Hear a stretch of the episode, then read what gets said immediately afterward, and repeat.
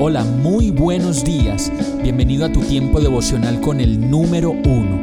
Qué alegría saludarte con la certeza de que Dios está obrando en tu vida su perfecta y buena voluntad, ya sea porque estás aprendiendo de un momento difícil o porque estás disfrutando de su amor a plenitud con paz y tranquilidad. Llegó la hora de tomar tu Biblia, pues de seguro Dios te va a hablar, te va a reconfortar y lo mejor de todo, te va a dar las respuestas que estabas buscando. ¿Qué esperas? Vamos, súbete de una vez en este pequeño pero eterno vuelo devocional con destino al cielo. Y el mensaje de hoy se llama Dos principios para orar por los perdidos. Mateo 9, 37, 38 dice, La cosecha es abundante, pero son pocos los obreros, les dijo Jesús a sus discípulos. Pídanle por tanto al Señor de la cosecha que envíe obreros a su campo. Jesús dijo que la cosecha es abundante, pero los obreros son pocos.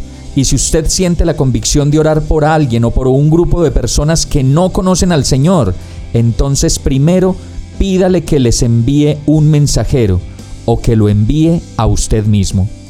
Pablo explica muy bien este proceso en Romanos 10, 14, 15 al decir, ahora bien, ¿cómo invocarán a aquel en quien no han creído? ¿Y cómo creerán en aquel de quien no han oído? ¿Y cómo oirán si no hay quien les predique? ¿Y quién predicará sin ser enviado? Así está escrito, qué hermoso es recibir al mensajero que trae buenas nuevas y no va a ser posible si nadie va, si nadie cuenta y si nadie habla de Dios. Segundo, Juan escribió en primera de Juan 5:16 que si alguno ve a su hermano cometer un pecado que no lleva a la muerte, ore por él y Dios le dará vida. En el contexto de este pasaje, Juan está hablando de la vida y la muerte espiritual, no de la física. Jesús vino para que podamos tener vida Así que Juan está diciendo que pidamos a Dios que les dé vida eterna.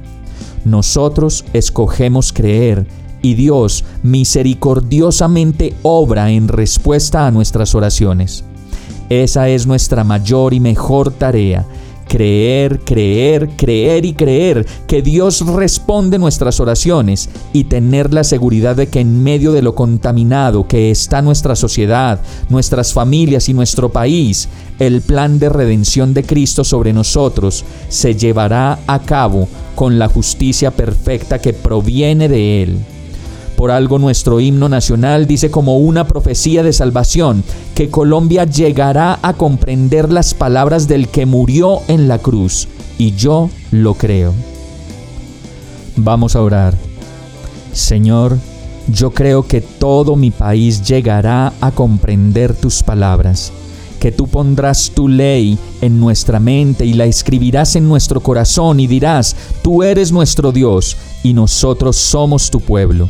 Y como lo dice tu palabra, en Colombia ya no tendrá nadie que enseñar a su prójimo, ni dirá nadie a su hermano, conoce al Señor, porque todos, desde el más pequeño hasta el más grande, te conocerán, afirma el Señor.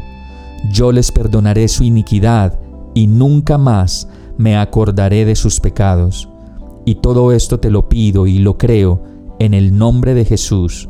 Amén. Hemos llegado al final de este tiempo con el número uno. No te detengas, sigue meditando durante todo tu día en Dios, descansa en Él, suelta los remos y déjate llevar por el viento suave y apacible de su Santo Espíritu. Solo compártelo con quien lo necesite y ames. Hoy, de la mano de Dios, todo será un gran día. Para más información visita nuestra página www.iglesiabierta.com o llámanos al 313-334-0116. Oramos y rogamos para que cada día te enamores más de Dios y para que no pares de pasar todo tu tiempo con el número uno